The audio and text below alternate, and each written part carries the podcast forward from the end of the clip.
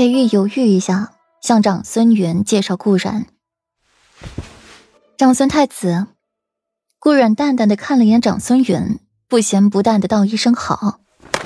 顾小姐。长孙远看到顾阮的那一刻，脸瞬间白了一下，心脏一阵痉挛，停了一秒。素闻东巡的第一美人顾阮，美艳大方，不可方物。却不知究竟有多美，如今却是见识到了，比传闻中还要美上七分。只可惜是裴玉的未婚妻，一双温良的眼睛直勾勾的看着顾阮，让一边的裴玉不爽起来。长孙太子，到你了，赶紧把棋下完。裴玉淡淡出声，催促着长孙远，揽着顾阮到一旁坐下，贴着他的耳朵撕磨。你怎么来了？这处小院偏僻的紧，也鲜有人迹，他不该出现在这里才对。想你了，猝不及防的三个字传入耳际，听得裴玉心痒难耐，心花怒放。难得听小美人说出这样的话，简直惊喜。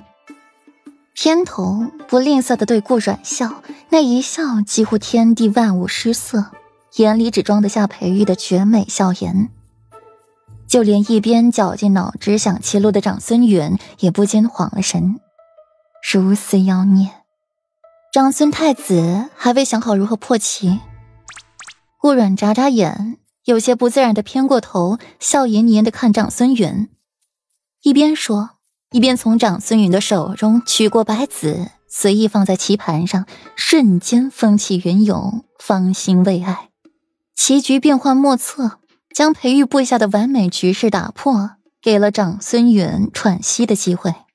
裴玉眼眸眯起，揽着顾软软腰的手不甚安分，唇角微漾。软软的棋艺着实不错，令本世子叹服。裴玉神色无大变化，复而执棋落子，双方你来我往，交战激烈。长孙允棋路比较保守，稳中求胜。裴玉就有些不屑一顾，怎么狂妄霸道怎么来，处处紧逼长孙允，不留对方一丝活路，却偏偏每一次要取胜时，故意错子，放对方一条生路，就跟斗宠物一样。越到后面，长孙允额间出现一层薄薄的细汗，而裴玉还云淡风轻的紧。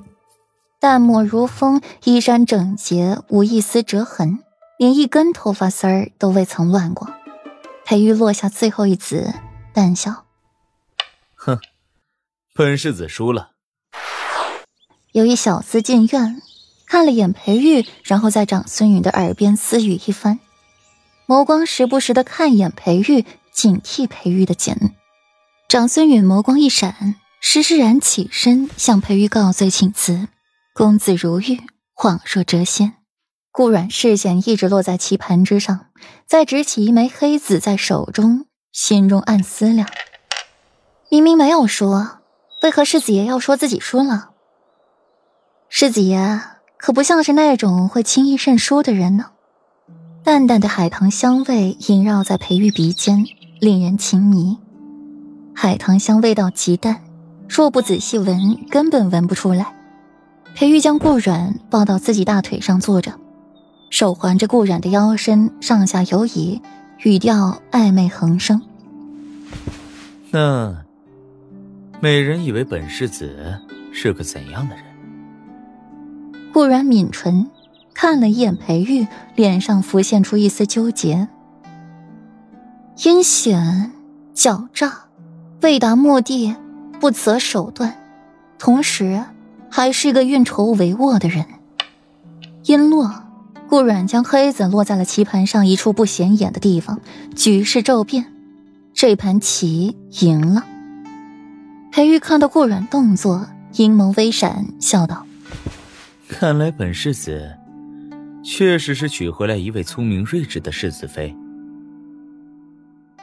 经过这盘棋，顾阮也深深觉得，自己当初的选择是正确的。顾阮没有选错夫君。顾阮端起茶盏，轻抿一口，将一面印有自己唇脂的茶盏送到裴玉嘴边，浅笑着为他喝下。听到那声“夫君”，裴玉不禁晃了神。他倒是少见顾阮用如此温柔缠绵的语气说话。裴玉就着顾阮的手喝茶，舔唇回味。美人亲自喂的茶，果真是美味。裴玉将顾阮身体一转，让顾阮横跨在自己腿上，面对自己，冰凉的手附上那张绝美的脸，绯色薄唇微启。